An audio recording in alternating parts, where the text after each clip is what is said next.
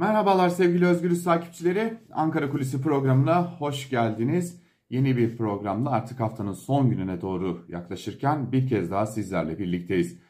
Siyasetin gündemi sıcak e, ama siyasetin gündeminin dışında kalmayan fakat doğrudan doğruya yalnızca siyaseti değil Türkiye'nin geleceğini, Türkiye'nin ekonomisini, Türkiye'nin belki de egemenlik haklarını da doğrudan doğruya ilgilendiren e, başka bir konu daha var.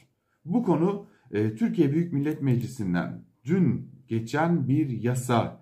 Bu yasayla birlikte limanlar 49 yıllığına şirketlere devredilebilecekler. Türkiye'deki limanlar 49 yıllığına e, devredilebilecek şirketlere. Bu neden önemli? E, malum limanlar Türkiye'nin en önemli gelir kaynaklarından biri. Türkiye'nin dünyaya açılan kapısı. E, bir de egemenlik konusu var tabii ki. Şimdi Türkiye Büyük Millet Meclisi'ne bir e, yasa teklifi sunuldu. Yasa teklifi stokçuluğa karşı e, caydırıcılığın artırılması içindi. Ama bunun yanı sıra limanların özelleştirilmesini de içeren ve her zamanki gibi AKP döneminde alışkın olduğumuz üzere bazı kanunlarda değişiklik yapılmasına dair kanun teklifi adıyla meclise geldi, görüşmeleri yapıldı ve kabul edildi Türkiye Büyük Millet Meclisi'nde. E, torba yasasının bu torba, AKP döneminde yaygınlaşan e, birbiriyle tamamen alakasız konulardaki kanun tekliflerini bir yere doldurup adına da torba yasa deyip e, çok sık kullanılan bu torba yasanın ilgili maddesiyle şirketlere devredilen limanların ihalesiz bir şekilde sözleşmelerinin 49 yıl daha uzatılması ya da 49 yıla çıkarılması sağlanıyor. E yine madde ile limanlar 49 yıllığına şirketlere devredilebiliyor e, ve bu maddeye göre de Türkiye Denizcilik İşletmeleri Anonim Şirketi ve Türkiye Cumhuriyeti Devlet Demiryolları İşletmesi Genel Müdürlüğü'ne ait bazı limanların işletme hakkı verilmesi ve devir yöntemiyle özelleştirilmesi neticesinde de 49 e, imzalanan 49 yıldan az süreli sözleşme süreleri başvuru gerçekleştirilmesi veya sözleşmeden kaynaklanan tüm yükümlülüklerin yerine getirilmesiyle davalardan vazgeçilmesi halinde 49 yıla kadar daha uzatılabilecek. Tabi e, bu konu muhalefetin büyük tepkisini çekti. Büyük tartışmalar yaşandı. Ama Ankara'da tam da o yasanın önemli maddelerinin görüşülmeye geçildiği saatlerde önemli başka bir görüşme daha vardı.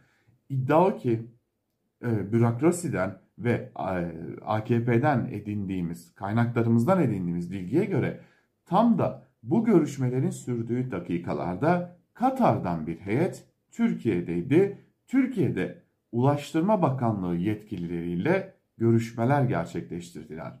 Bu görüşmelerin e, iki önemli konusu vardı.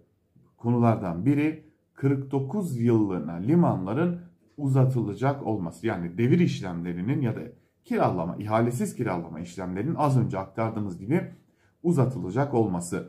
Yani bir yanda Türkiye Büyük Millet Meclisi'nde iddia o ki bu konu görüşülürken bir diğer yandan da Katar'dan gelen özel bir heyet ile Ankara'da bir toplantı yapıldı ve bu toplantıda henüz meclisten geçmemiş olan bu konu ele alındı. Hatta altyapısı da oluşturuldu deniliyor. Özellikle bürokrasiden edindiğimiz bu bilgi çok çok dikkat çekici. Peki toplantıdaki ikinci gündem maddesi neydi? Farkındasınızdır.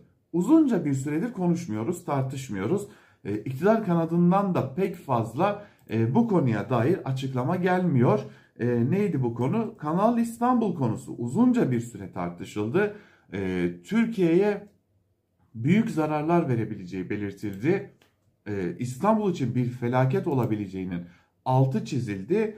E, fakat bir süredir tartışılmıyor. Özellikle ekonomide işler pek de yolunda gitmediği için olsa gerek e, gündemde değil. Fakat Ankara'da işte limanların konuşulduğu bu toplantıda Katar'dan gelen heyet ile Ulaştırma Bakanlığı yetkililerinin Kanal İstanbul konusunu da ele aldıkları ve iktidarın Kanal İstanbul'un yapılması konusunda ısrarcı olduğunu Katarlı heyete bir kez daha ilettiğini ve bu konudaki çalışmaların sürdürüldüğünü e, yakında da bu konuya ilişkin adımların atılacağının da e, taahhüdünün verildiği de yine e, bir diğer önemli iddia olarak karşımızda duruyor.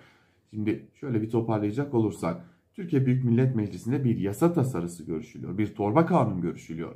Ve o torba kanun henüz meclisten geçmeden evet AKP ve MHP çoğunluğuyla elbette ki geçecekti.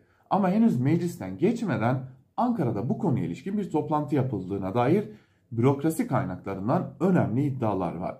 Bir diğer önemli iddia ise yine Katarlı heyetle Kanal İstanbul konusunda kararlılık iletiminin de yapıldığı bir toplantı daha yapıldığına dair önemli bilgiler. Bakalım e, bu konuya dair kaynaklardan gelen bu bilgilere dair bir açıklama gelecek mi? Elbette ki ayrıntılarıyla e, o bilgileri de sizlerle paylaşmayı sürdüreceğiz. Ankara Kulisi'ni şimdilik noktalayalım. Özgürüz Radyo'dan ayrılmayın. Hoşçakalın.